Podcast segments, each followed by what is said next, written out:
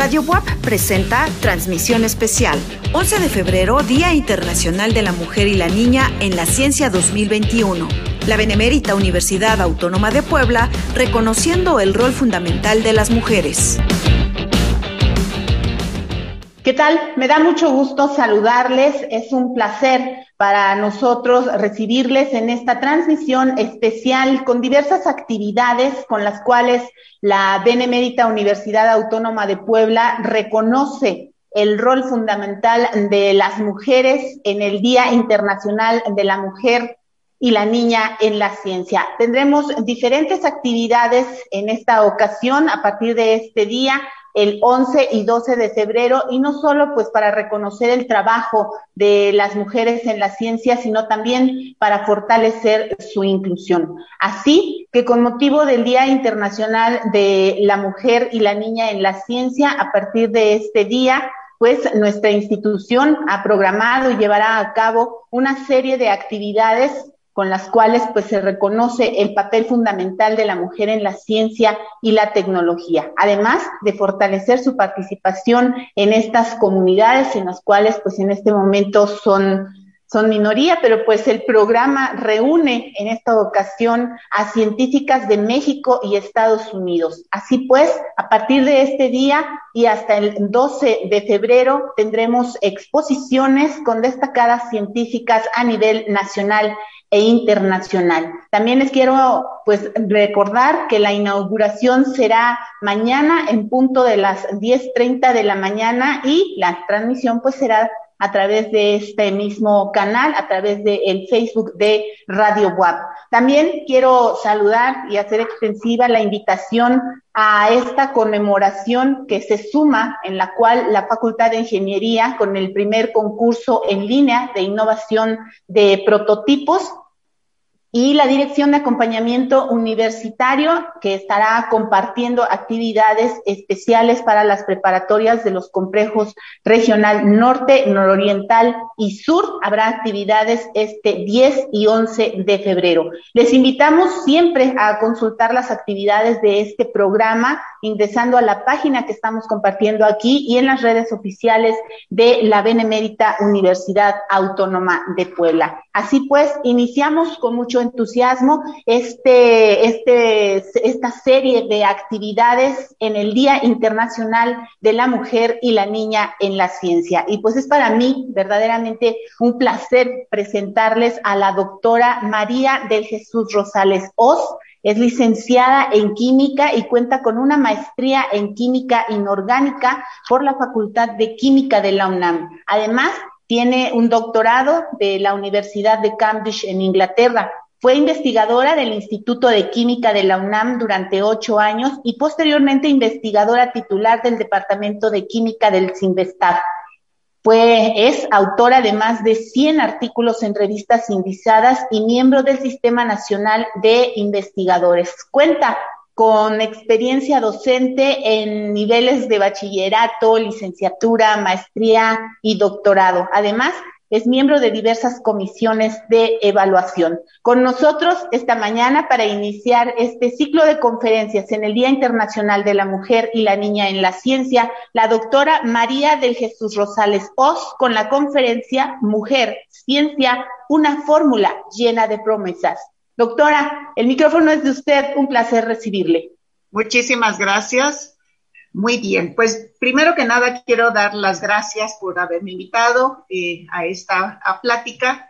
Eh, yo eh, como mujer que hace ciencia en México, siento siempre una responsabilidad de compartir con otros la experiencia tan satisfactoria que ha sido pues tomar esta carrera en México. Entonces, pues yo creo que la combinación y mujer y ciencia, pues es una fórmula llena de promesas. Me refiero a promesas hacia el futuro, porque en realidad realidades ya ha habido bastantes a lo largo del tiempo. Pues quiero compartir con ustedes que hace poco más de un año, aunque parece que fue hace muchísimo más, eh, tuve también la oportunidad de participar en un evento organizado por la UAP eh, llamado La Noche de las Estrellas, Probablemente ustedes hayan asistido a este evento y debo decir que lo disfruté enormemente.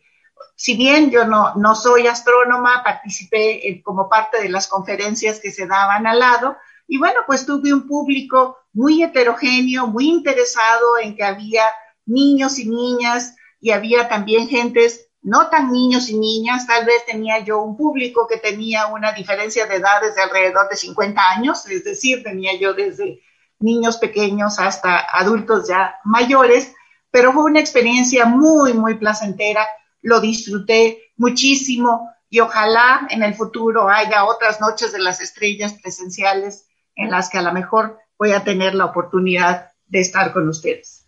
Debo decir que en ese año 2019 los químicos estábamos de fiesta porque estábamos celebrando el Año Internacional de la Tabla Periódica.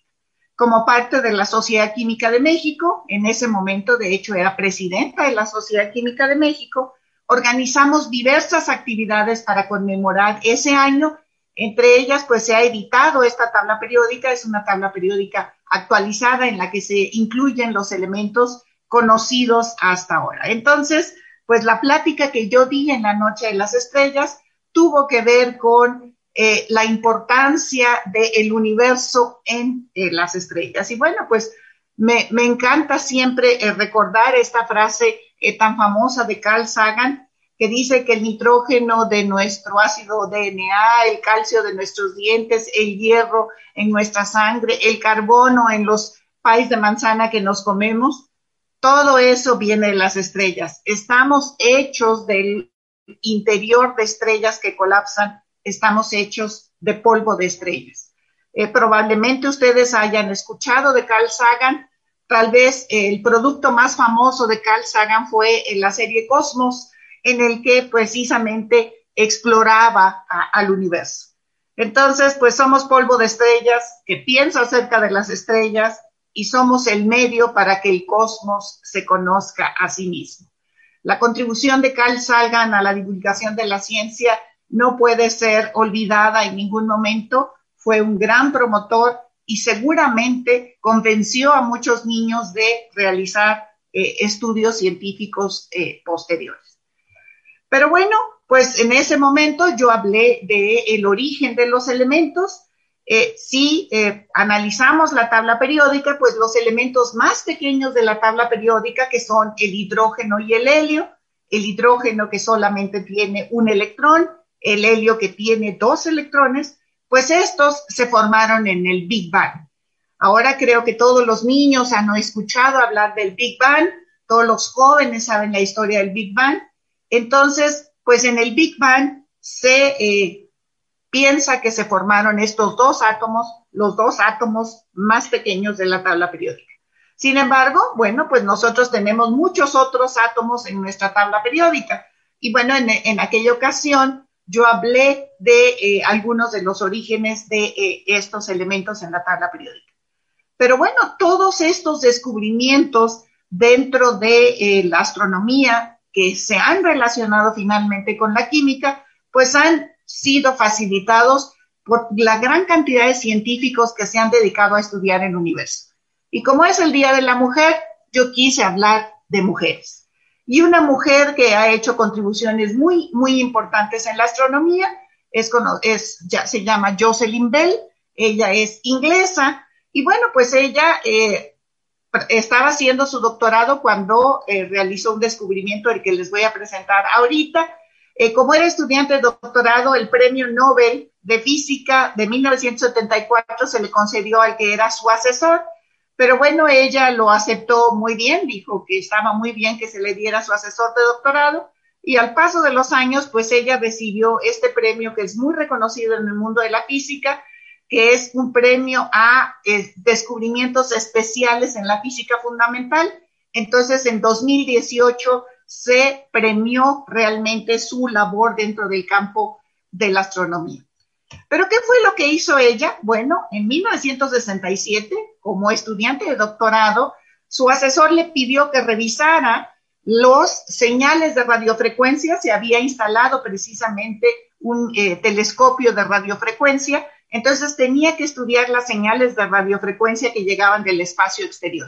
En ese momento, estamos hablando de 1967, la información no se guardaba eh, digitalmente como sería el caso del día de hoy, sino que se grababan en papel. En papel se hacían los eh, registros de las señales de radiofrecuencia y bueno, pues Jocelyn Bell ciertamente era una persona muy cuidadosa y ella notó que había unos pequeños picos, algunas fluctuaciones en, las señales de radiofrecuencia que llegaban. Eh, debe haber sido una persona muy bromista en esa época, de hecho entiendo que todavía vive, así que seguramente sigue siendo bromista, porque entonces él, ella llamó a estas eh, oscilaciones Little Green Man. Esto lo hizo como broma porque ella decía que eran señales de radiofrecuencia enviadas por gente, seres vivos del espacio exterior, aliens, como les llamamos ahora en las películas. Entonces, durante un tiempo, estos este, pequeños piquitos se llamaron LGM y los numeró, era el LGM1, el LGM. Si ustedes se fijan por aquí, están marcadas eh, la fecha en la que hizo. Entonces, nosotros eh, se siguieron conociendo por ese tiempo, obviamente al paso del tiempo que se entendió mejor eh, a qué se refería, pues se le cambió el nombre, ya esas señales LGM recibieron el nombre como PSR y esto que está acá. Y bueno, se notó que se llamaban pulsares, estas señales de radiofrecuencia eran debidas a pulsares, que son estrellas de neutrones que giran muy rápidamente. Este documento se encuentra en un museo como parte de la historia del descubrimiento de los pulsares. Y bueno, ¿por qué es interesante para nosotros eh, como humanidad y como químicos? Bueno, pues los pulsares no son más que estrellas de neutrones que giran a gran velocidad y resulta que hay evidencias que indican que algunos metales eh, pesados, algunos metales preciosos, muy probablemente el oro es el más famoso de estos, se producen cuando chocan dos estrellas de neutrones. Y estos este choque, esta colisión a gran energía genera una serie de partículas, algunas de las cuales llegaron a la Tierra en algún momento en la etapa de crecimiento y formación del universo. Entonces, pues el descubrimiento de Jocelyn Bell en la astronomía tiene relación con un elemento tan importante como es el oro en, en, el, en el mundo, en el planeta Tierra. Sabemos que el oro se utiliza como criterio de riqueza, pero déjenme decirles que tiene muchas más aplicaciones muy importantes, por ejemplo, en la medicina. Entonces, el oro es un elemento muy importante para la vida en la Tierra. Entonces, pues el descubrimiento de Jocelyn Bell de alguna manera nos ha llevado a entender mejor el origen del oro. Ahora, nosotros, los seres humanos, pues también estamos hechos de elementos. Nosotros tenemos que, aquí está la composición química eh, en general de eh, un ser humano. Y déjenme decirles que pues hay pequeñas fluctuaciones, muy pequeñas, pero esencialmente la composición química de eh, los seres humanos es la misma, sean hombres, sean mujeres, sean negros, sean blancos, sean del origen que sea. En general, esa composición química es, es la misma. Nosotros podemos ver que el elemento que está presente en mayor cantidad en el organismo es el oxígeno y esto se debe fundamentalmente a que eh, el agua es una parte muy importante del organismo y el oxígeno pues es una parte importante del agua. Sin embargo, vemos que tenemos carbono, el hidrógeno también como parte del agua y de otras moléculas, nitrógeno, el calcio, que forma parte de los huesos y los dientes, vemos que solo compone el 1.5% del componente. Y bueno, existen otros elementos que están presentes en el organismo en cantidades mucho más pequeñas, pero no por ello menos importantes. El hierro, por ejemplo, un elemento muy, muy conocido, eh, siempre cuando a alguien le dicen que tiene anemia, le ordenan eh, comer alimentos ricos en hierro. Y bueno, es un elemento que se encuentra en pequeñas cantidades, pero juega un papel fundamental en la salud humana. Entonces, pues de alguna forma nosotros somos una serie de componentes químicos que estamos ensamblados en un organismo. Entonces, pues todos somos iguales, mujeres, hombres, y por lo tanto todos tenemos la capacidad de hacer ciencia. Como química, pues a mí me interesa realmente el enfoque químico al respecto. Y bueno, pues seguramente todos aprendemos desde un principio que una química muy famosa, probablemente la química más famosa en la historia de la química, es María Curie. Eh, de hecho, se han hecho varias películas al respecto de María Curie, una serie recientemente llamada Radioactiva, que me la han recomendado, pero no he tenido oportunidad de ver. María Curie es famosa porque es, eh, ganó dos premios Nobel, ¿sí? Es de las únicas personas, y creo que la única mujer, probablemente haya otra, que han recibido dos veces ese honor tan importante. Entonces, María Curie realmente rompió muchos paradigmas dentro de la historia de la ciencia. Eh, ella con su esposo, que definitivamente la apoyó, Pierre Curie, hizo muchos de los descubrimientos, pero es importante señalar que Pierre Curie falleció eh, tristemente en un accidente y María Curie quedó trabajando sola y, ganó otro premio Nobel. Ella fue la primera mujer que se convirtió en profesora en la Universidad de la Sorbona en París, Francia.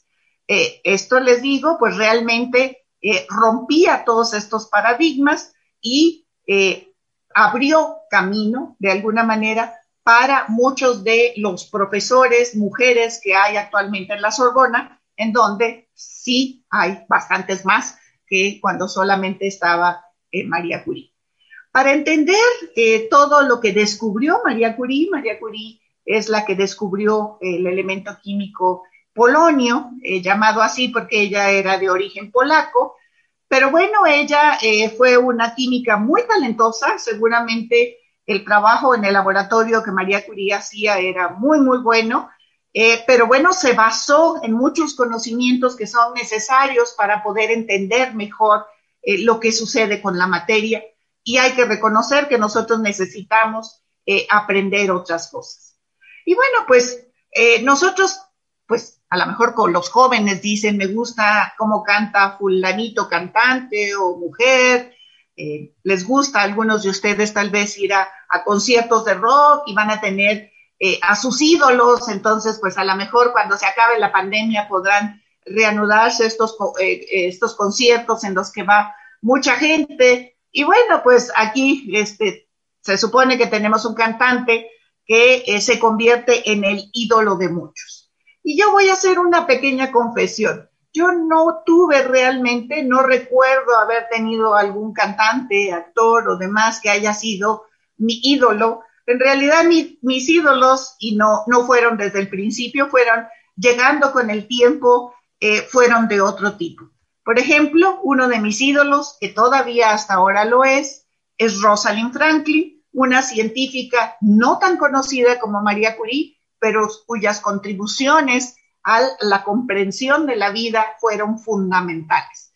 Eh, Rosalind Franklin, también inglesa, hay que reconocerle a los ingleses que pues sí tuvieron, han, dado al mundo eh, varias mujeres científicas de gran prestigio.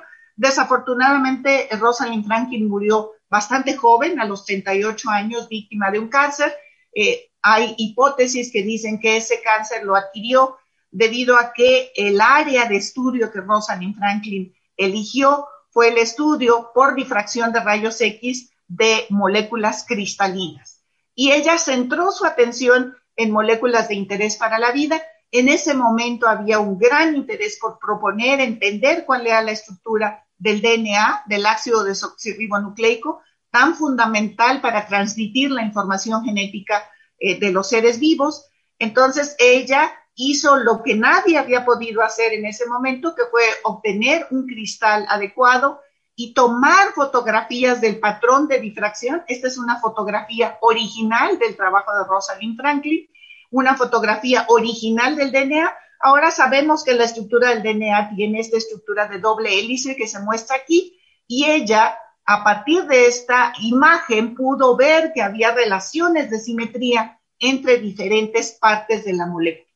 Una parte triste, y, y es en parte lo que me hace que la admire tanto, fue que como mujer era un tanto despreciada en su trabajo y los resultados de su investigación le fueron sustraídos sin que ella lo supiera. Del cajón de su escritorio, tomaron eh, varios científicos eh, las fotografías y junto con información que ellos tenían y con una gran intuición científica, no sé, también se reconoce el trabajo de ellos, pues eh, Watson y Crick publicaron la estructura del DNA, propusieron la estructura del DNA que los llevó a ganar el premio Nobel. Es importante señalar que, bueno, Rosalind Franklin no recibió el premio Nobel, pero el premio Nobel se les dio en los 60, no recuerdo exactamente en qué año, ya Rosalind Franklin había muerto y ella eh, no se daban premios Nobel, no se dan premios Nobel de manera póstuma.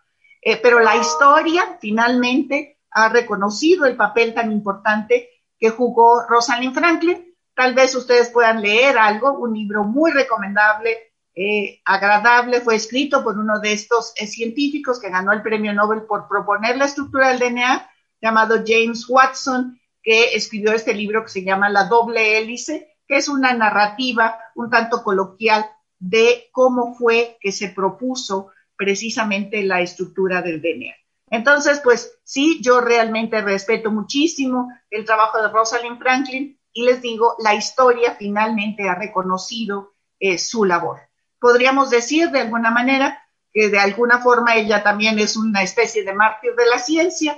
Cuando ella hacía los estudios de difracción de rayos X, no se conocía con precisión el daño que hacían los rayos X y pues los equipos que ella utilizaba eran equipos rudimentarios, sin la suficiente protección. Y bueno, hay, hay este, por ahí hipótesis que piensan que eh, toda la irradiación que ella recibió a lo largo de sus largos años de estudio contribuyeron a que desarrollara ese cáncer eh, a temprana edad y falleciera eh, tan joven. Yo nada más me imagino lo que hubiera podido hacer si hubiera vivido más tiempo. Afortunadamente, relativamente rápido se, descubrieron los efectos negativos y se desarrollaron métodos de seguridad para poder trabajar con rayos X y eso permitió que hubiera otros estudios que vamos a hablar posteriormente ya con seguridad. Entonces, bueno, pues nosotros necesitábamos la difracción de rayos X, la comprensión de los patrones de difracción. Eh, no es una tarea eh, trivial, no es como ver una imagen de un una bacteria o demás en el microscopio, hacer difracción de rayos X es un, experimento un poco más complejo y requiere un gran conocimiento de matemáticas. Las matemáticas todavía hasta la fecha siguen teniendo un perfil claramente masculino.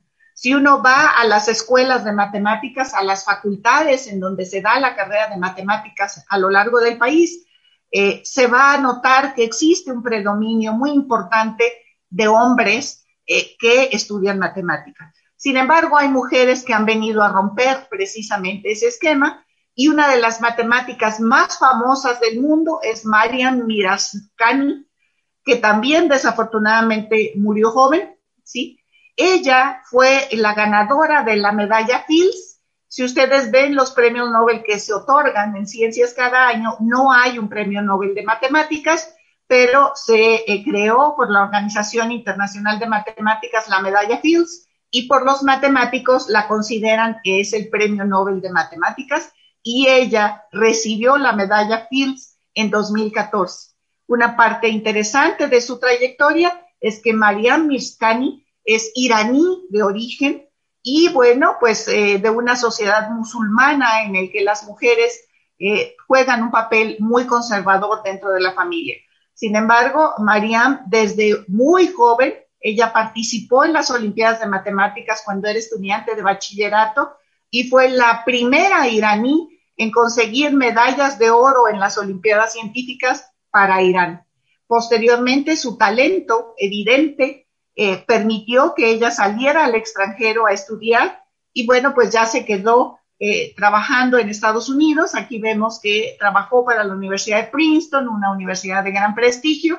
Es muy curioso que, que Mariam trabajaba, decía que se inspiraba, extendía hojas de papel muy grande y eh, ella hacía garabatos, decía que hacía muchos este, garabatos en las hojas de papel y de ahí venía su inspiración. Ella trabajó en eh, la geometría de algunos cuerpos como estos, y bueno, pues aquí está eh, esto que se conoce en las superficies de Riemann. Ella publicó varios artículos en este campo y aquí les pongo una pequeña combinación del trabajo de Marian Mishkani. Entonces, pues si a ustedes les gustan las matemáticas, entren también a estudiar matemáticas. Es una carrera en que las mujeres han hecho una trayectoria en matemáticas. Pues aquí, como decía, hubo otras cristalógrafos. Debo de confesar también que me gusta mucho la cristalografía.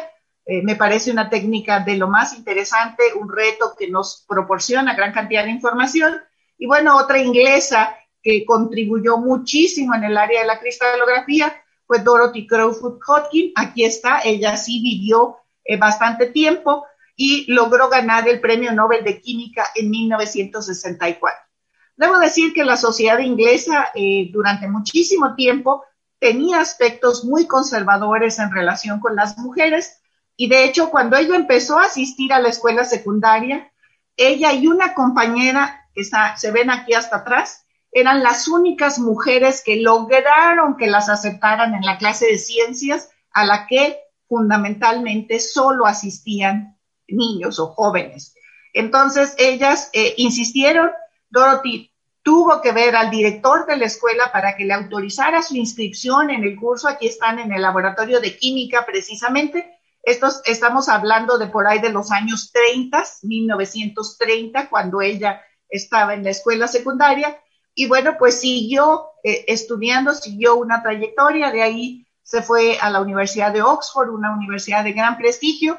Y bueno, yo tengo una profunda admiración por Dorothy y el trabajo que hizo en un momento en que la cristalografía estaba en pañales, ella eh, pues decidió estudiar moléculas de interés eh, en la salud, en la medicina, en la biología, muy importantes. Aquí casi no se alcanza a ver, pero es un modelo de la molécula de la penicilina. Eh, sabemos que la penicilina revolucionó la medicina, ayudó a salvar muchísimas vidas. Esta también es un mapa de densidad electrónica de la molécula de penicilina pero ella trabajó con muchas otras moléculas de importancia biológica, como es el colesterol, la vitamina B12, y se pasó alrededor de 30 años o más de 30 años estudiando la estructura de la insulina, una molécula que es eh, de gran interés eh, pues, y de gran importancia en la salud humana. Entonces, esta es la imagen, como ven, ya estaba grande, tenía problemas de artritis, lo cual no le impidió seguir trabajando hasta muy avanzada edad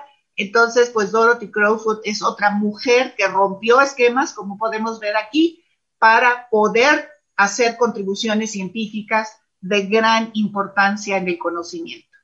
Aquí están algunas de las moléculas que ella trabajó, eh, como decía, penicilina, vitamina B12, insulina y demás. La importancia del trabajo y del mérito que tienen eh, estas mujeres, María Curie o Dorothy Crowfoot, es que hasta 2020, es decir, hasta el año pasado, solamente 57 mujeres han recibido el premio Nobel de un total de 597 premios otorgados. Sabemos que hay premios Nobel en diferentes áreas. No pude encontrar nada más la cantidad en aspectos científicos. De estas 57 eh, mujeres, pues hay, por ejemplo, algunas escritoras que han recibido el premio de, de literatura, pero aún así nosotros vemos que es menos del 10% del total de premios otorgados han sido recibidos por mujeres. Y esto realmente resalta la importancia del trabajo de estas mujeres. Y por ello quiero hablar de algo reciente, una química que recientemente ganó el premio Nobel.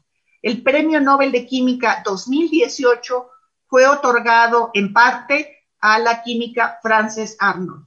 Frances Arnold es de Estados Unidos, ella trabaja en el Instituto de Tecnología de California, en el famoso Caltech, y el trabajo de Frances Arnold es un trabajo extraordinario. Es importante señalar que en su licenciatura, Frances Arnold estudió ingeniería mecánica y las razones que ella da, si ustedes leen su biografía y la conocen personalmente, tuve la oportunidad de conocerla en un congreso de la American Chemical Society, ella dice que pidió entrar a estudiar ingeniería porque ella quería estudiar en la Universidad de Princeton y le dijeron que era más fácil entrar a estudiar ingeniería que a estudiar otras carreras. Entonces estudió ingeniería mecánica, completó su carrera de ingeniería mecánica y posteriormente, ya para hacer estudios de posgrado, se inclinó hacia la química y bueno, finalmente eh, se inclinó y dedicó su trabajo de investigación al estudio de moléculas de origen natural y las posibles transformaciones que podía eh, llevar a cabo para hacer aplicaciones más directas a la síntesis de moléculas de interés eh, industrial. Entonces, bueno, pues aquí esta es una caricatura que se da del trabajo de Frances Arnold, en el que está mostrando una molécula que tiene hierro, como la modifico ligeramente para que yo pueda realmente modificar y en vez de sintetizar esta molécula, sintetice esta molécula. El trabajo que Frances Arnold realiza eh, le ha llamado eh, evolución dirigida.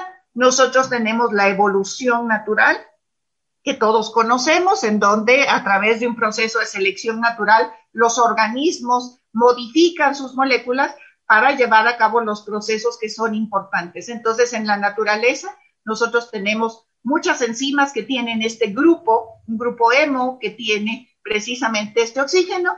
Y bueno, pues Frances Arnold dijo, bueno, ¿qué tal si yo modifico ese grupo y coloco aquí otro tipo de átomos, otro tipo de fragmentos? Coloco estos de tal manera que ahora puede sintetizar otras moléculas. Entonces es modificar moléculas naturales de manera que permitan hacer lo que es más importante eh, para el conocimiento, para la síntesis, para la industria moderna eh, química. También ella lo ha hecho con moléculas muy complejas como proteínas y ha hecho recombinación de diferentes fragmentos de proteínas. Aquí está una caricatura que trata de ilustrar lo que ella hace. Toma diferentes eh, proteínas que son, eh, que tienen cierta semejanza y las modifica para añadir fragmentos. Le pone este fragmento verde para ponerlo aquí, le pone este fragmento para ponerlo acá, este fragmento y arma una proteína distinta que evidentemente va a tener una actividad diferente. Fundamentalmente esto estamos hablando de enzimas, enzimas que realizan procesos bioquímicos muy importantes en los organismos. Ella ha hecho este tipo de cambios para generar enzimas que permitan catalizar otro tipo de procesos. Entonces, bueno, pues Frances Arnold, eh, la gran contribución que ha hecho, pues eh, fue reconocida con el Premio Nobel de Química en 2018. Entonces, bueno, han sido algunos ejemplos, no los suficientes, pero quiero mostrarles un concurso que se realizó en que se le pidió a los niños que dibujaran a mujeres en la ciencia. Y bueno, vean que sí hay algunas mujeres, los niños dibujaron algunas este, de mujeres en la ciencia.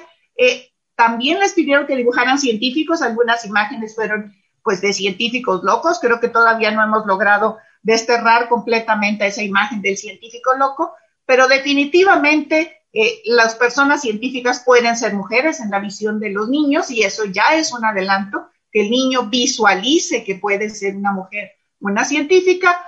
Y bueno, pues a lo mejor una inquietud que tienen las mujeres jóvenes que me la han planteado cuando he dado pláticas es, bueno, pero pues si me voy a dedicar a una carrera de la ciencia, yo quiero casarme y tener hijos. Es una pregunta muy directa que me han hecho. Y bueno, pues aquí tenemos que hay mujeres científicas, yo he visto eh, mamás que pues en circunstancias muy especiales pues han tenido inclusive que, llevar a sus hijos a sus centros de trabajo en circunstancias y trabajar casi con ellos cargando en una mochila, trabajando para poder obtener sus resultados.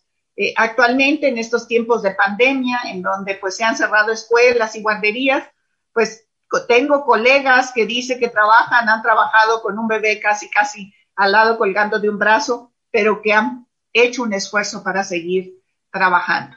La visión de una mamá científica puede ser eh, a lo mejor un poquito diferente. Entonces, bueno, pues aquí está la caricatura que el niño le pregunta, ¿y por qué es verde la hierba? Y le dice, ah, pues por el magnesio que tú tienes, hay cuatro iones de nitrógeno que forman la porfinina y esa es responsable de la clorofila y demás, ¿no? Entonces, pues sí, no es tan peleados la maternidad con la ciencia, se pueden seguir ambas carreras. Admito que hay momentos en que no es fácil, pero es posible y conozco muchos ejemplos de eso. Porque en México las cosas no están mal. Tenemos mujeres que han destacado en diferentes áreas de la ciencia y aquí solo pongo alguna muestra eh, muy, muy pequeña. Esta es la doctora Elia Bravo, eh, que fue una bióloga muy prestigiosa. De hecho, si ustedes visitan el Jardín Botánico de la UNAM, La sección de eh, cactus lleva su nombre porque ella, su materia de estudio fue precisamente los cactus. Ella fue la primera bióloga titulada de la UNAM, de la Facultad de Ciencias. Entonces, bueno, hizo una contribución muy, muy importante a la biología, pero tenemos otras, la doctora Cecilia Nogués, actual directora del Instituto de Física de la UNAM, la doctora Torres, una de las astrónomas más famosas de México, la doctora Estela eh, Sánchez, una de las químicas de mayor reputación también en México, la doctora eh, Clapp, una matemática que ha hecho contribuciones muy importantes y que trabaja en el Instituto de Matemáticas de la UNAM. Finalmente, la doctora Susana Lizano, aquí la pongo en un cartel, ella es la actual presidenta de la Academia Mexicana de Ciencias y una astrónoma también eh, internacionalmente reconocida. Entonces, hay muchas otras que no me cabían en la imagen, solo tomé algunos ejemplos, traté de poner gentes de diferentes áreas del conocimiento. Y en lo que a mí respecta, yo eh, les comento, alguna vez di una plática precisamente del desayuno de mujeres en la ciencia y les digo que el éxito tiene diferentes definiciones. Para algunas personas el éxito debe ser una medida de la cantidad de dinero o la cantidad de premios que han tenido. Yo siento que yo me siento exitosa porque he tenido la oportunidad de compartir eh, experiencias con gentes muy valiosas a lo largo de mi vida. Esto es una imagen tomada en Inglaterra cuando yo estudiaba y aquí eh, él es venezolano, él es inglés, él es inglés, aquí también está una chica venezolana, ella era de Australia. Entonces, bueno, conocí gentes de diferentes partes del mundo Tuve la oportunidad de trabajar con dos personas extraordinarias, el profesor Lord Lewis, y aquí quedó de cabeza para ver si estaban despiertos, bueno, no de cabeza, pero de lado, el profesor Brian Johnson, un, eh, químico muy destacado en Inglaterra. Y bueno, pues eh, tuve la oportunidad de compartir con amigas mías de toda la vida eh, estos viajes científicos. Esto es un viaje a Europa en un congreso y compartir a mi regreso trabajo con mujeres científicas. Esta es una imagen tomada en el Sinvestar, la doctora Angelina Flores, la doctora Rosalinda Contreras y la doctora Nora Barba. Estamos discutiendo la estructura de una molécula y nos tomaron la foto. Entonces, bueno, un conjunto de mujeres científicas. Y bueno, más que nada, he sido muy afortunada de contar con el apoyo de extraordinarios estudiantes que lograron realmente hacer un trabajo muy, muy destacado en el laboratorio. Aquí solo puse en la portada de uno de los artículos que yo publiqué con ellos. Entonces soy muy afortunada, hago un trabajo que me gusta, en donde cada día es diferente y una actividad distinta. Por lo tanto, jóvenes, mujeres eh, que estén pensando en qué hacer con su vida, láncense, hagan el esfuerzo, no es un, salto al vacío. En México existen redes de protección muy importantes. No es tan difícil como fue para Dorothy Hodgkin que los admitan en un laboratorio de química. Y bueno, pues no siempre las cosas van a salir bien, pero me encanta esta frase de Winston Churchill que dice que el éxito consiste de ir de un fracaso a otro fracaso sin perder el entusiasmo. Entonces, pues yo les recomiendo que láncense, estudien ciencia, disfruten las grandes recompensas que proporciona una carrera científica. Y finalmente, muchas gracias. Para los que no me conocen, esa soy yo en una eh, fotografía tomada en una Navidad hace algunos años. Y bueno, yo también soy mamá. Él es mi hijo. Muchas gracias a todos por su atención y nuevamente a los organizadores por haberme invitado. Muchas gracias a usted, doctora, por esta plática que tuvo con nosotros, compartir pues grandes experiencias y sobre todo pues trayectoria también de muchas científicas que han abierto pues el camino para las jóvenes que en este momento están escuchando y que deseen en algún momento pues lanzarse a, ese brinco que usted nos está invitando a realizar. Sin duda, bueno, pues tuvimos una gran participación de gente que se conectó a través del Facebook de Radio WAP, comentarios como el de Emilio Rivera, que saluda a a nombre de la Preparatoria 2 de Octubre. Alejandra Paz Martínez dice, como científica social, me es grato escucharles, compartirá esta invitación. Diego Alamilla, excelente, dice. Jimena López, qué buen tema, muy interesante. Sebastián Pérez, arriba las mujeres y la ciencia. Mara Rojas, excelente plática, muy interesante. Muchas gracias en general en ese pues contexto versaron los comentarios a esta plática que nos ha dado esta mañana. Doctora, le agradezco mucho, mucho este, este tiempo que nos ha dedicado y bueno, pues vía electrónica tal como lo ha marcado esta pandemia, pues nuestra casa de estudios le hará llegar un reconocimiento por su importante participación en este día del Día Internacional de la Mujer y la Niña en la Ciencia. Le agradecemos mucho, le deseamos que pase una excelente tarde. Gracias, doctora. Muchísimas gracias y mucho éxito a todas las mujeres que se lancen a hacer ciencias. Que se lancen a hacer ciencia. Muchas gracias.